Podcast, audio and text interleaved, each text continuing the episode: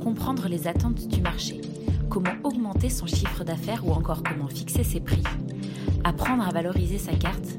En tant que professionnel du secteur de l'hôtellerie-restauration, vous vous posez probablement mille questions sur ces sujets marketing.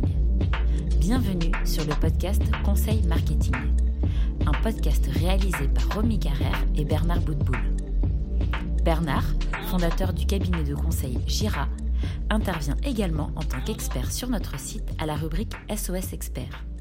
Dans ce podcast, Bernard vous livre ses conseils et analyses pour vous aider pour doper les recettes de votre établissement.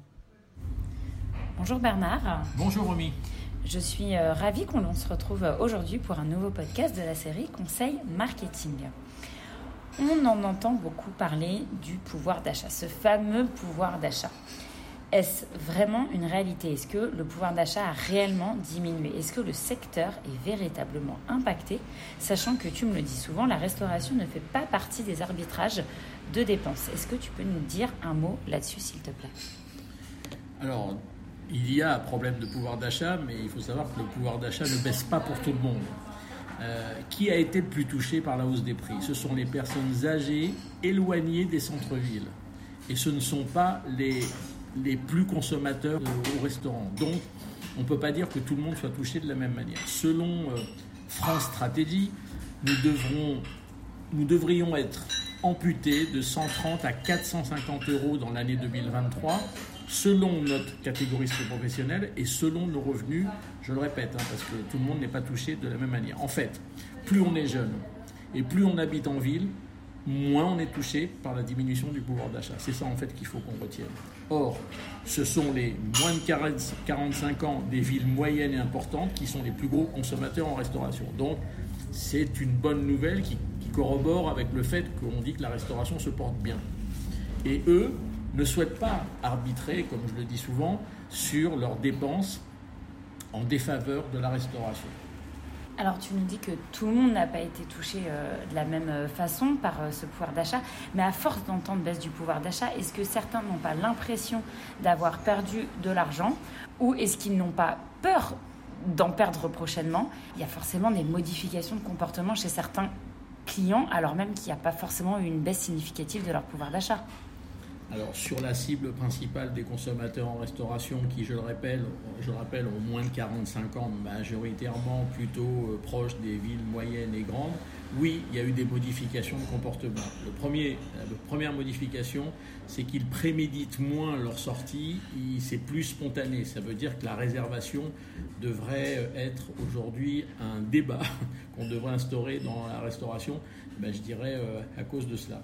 Deux, euh, s'il y a réservation, elles se font de plus en plus tard, au risque d'ailleurs, et les consommateurs le disent, que ça soit complet. Et beaucoup de restaurateurs se cassent le nez, la veille par exemple, d'aller à un restaurant euh, demain soir, on est complet, ou un samedi soir, ou un vendredi soir. Ils font, alors ça c'est pas très très gentil pour les restaurateurs, deux à trois réservations simultanées. Et ils décideront au dernier moment chez lequel ils vont alors, de temps en temps, malheureusement, ils oublient euh, d'annuler euh, les deux autres euh, réservations. Donc ça, c'est pas très très sympa pour les restaurateurs. On a offert à des consommateurs qui de plus en plus se tournent vers un spécialiste plutôt qu'un généraliste.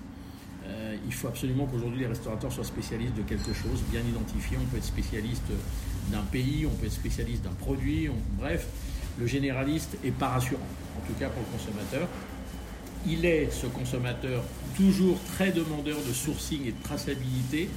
Dis-moi d'où vient ce que tu me mets dans mon assiette. Il réduit la structure de son repas. Il faut savoir que la structure entrée, plat, dessert ne pèse plus que 12% des repas. Ça devient très très faible. Ça veut dire que 88% des repas sont déstructurés, entrée, plat ou plat, dessert, qui représentent 65% des repas. Le reste étant plat direct plus un liquide il y a une structure maligne dont on parle de plus en plus depuis quelques mois, qui est le plat plus un café gourmand. Alors, excuse-moi Bernard, je te coupe, tu, parles de sourcing. Dis-moi ce qu'il y a dans mon assiette, mais avec le manque de personnel, comment fait-on? Comment aujourd'hui un restaurateur présente sa carte, explique d'où viennent ses produits euh, et fait de la vente euh, quand tu as moins de personnel et qu'il faut aller plus vite? Alors, c'est une très bonne question. Alors, dis-moi ce qu'il y a dans ton assiette ne signifie pas que ça doit se passer en verbal. il faut aujourd'hui sur les cartes rassurer sur ses fournisseurs, sur la provenance, sur le niveau de qualité de son produit, sur le label qu'on peut avoir, etc. Donc euh, oui, euh, on peut le faire autrement que verbal. Donc, sachant que le verbal c'est l'idéal, mais on sait effectivement, et tu l'as dit, qu'on a une telle pénurie de personnel que c'est compliqué euh, d'expliquer tout ça aux consommateurs spontanément. Autre grand changement, on passe de plus en plus de temps à table. Et ce qui est très étonnant, c'est que je te rappelle qu'en 1975, on passait 1h38 en moyenne à table. Je suis hors domicile. Hein. En 2019, on est descendu à 31 minutes. Et grande surprise, en 2022 et 2023, on est à 38 minutes. Donc on remonte euh, la fameuse descente sur laquelle on était. Et alors, en, si peu de temps, les clients ont quand même envie d'un euh, entrée plat ou plat euh, café gourmand? C'est-à-dire qu'il reste plus de temps, mais il ne souhaite pas revenir à une structure complète, entrée, plat, fromage, dessert, etc. Donc ça veut dire que c'est plus de temps de convivialité, de partage, d'échange, et non pas plus de temps pour manger plus en quantité. Autre aspect euh, sur lequel on ne parle pas assez, je trouve, c'est que le sucré pèse de plus en plus lourd en fin de repas en France. Je dis bien en France. Un client sur trois terminait par du sucré en 2010 en 2022, un client sur deux termine par du sucré. On est passé de 1 sur 3 à 1 sur 2. Pourquoi? Café gourmand qui s'envole, les desserts à base de chocolat, les Français sont, sont, vraiment fans de tout ce qui est à base de chocolat. Et puis, il faut quand même avouer que depuis ces dernières années, on a des nouveaux desserts, des nouvelles pâtisseries qui sont arrivées. Je pense au tiramisu, au cheesecake, à la pavlova, au baba au rhum c'est pas des inventions, ce sont des desserts qui, sont, qui sont entrés sur les cartes et qui sont très acceptés par les consommateurs. Alors Bernard, ça, me fait penser à quelque chose que tu dis. Moi, je, fais typiquement partie de cette population de personnes qui dit toujours non à un dessert, mais une fois que tu m'as mis la carte sous les yeux, je dis systématiquement oui à un dessert. Alors, est-ce que tu pourrais euh, peut-être nous donner quelques tips pour euh, bien vendre un dessert?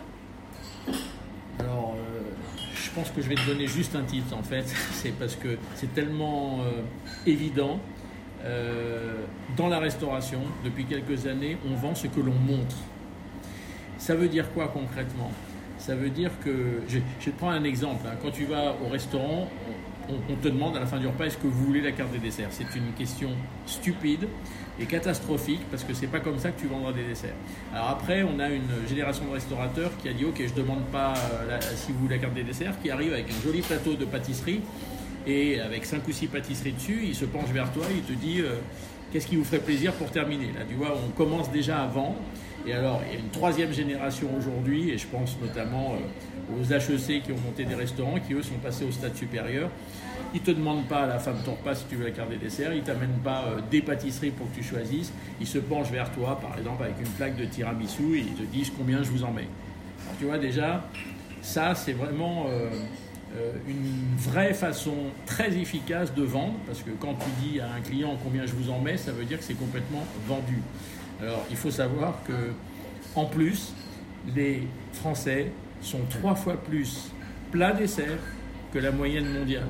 Profitons de cela pour vendre des desserts. Ils aiment le sucré en fin de repas. Allons-y. Merci beaucoup pour euh, ces tips. Bon, bah, moi, c'est sûr que si tu me présentes le tiramisu, euh, c'est terminé.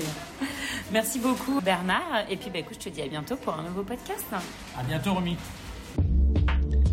Merci pour votre écoute. Pour retrouver tous nos podcasts, rendez-vous sur Spotify ou sur Apple Podcasts, le podcast de l'hôtellerie, restauration, talent et conseils marketing, ou sur notre site l'hôtellerie-restauration.fr à la rubrique vidéo et podcasts.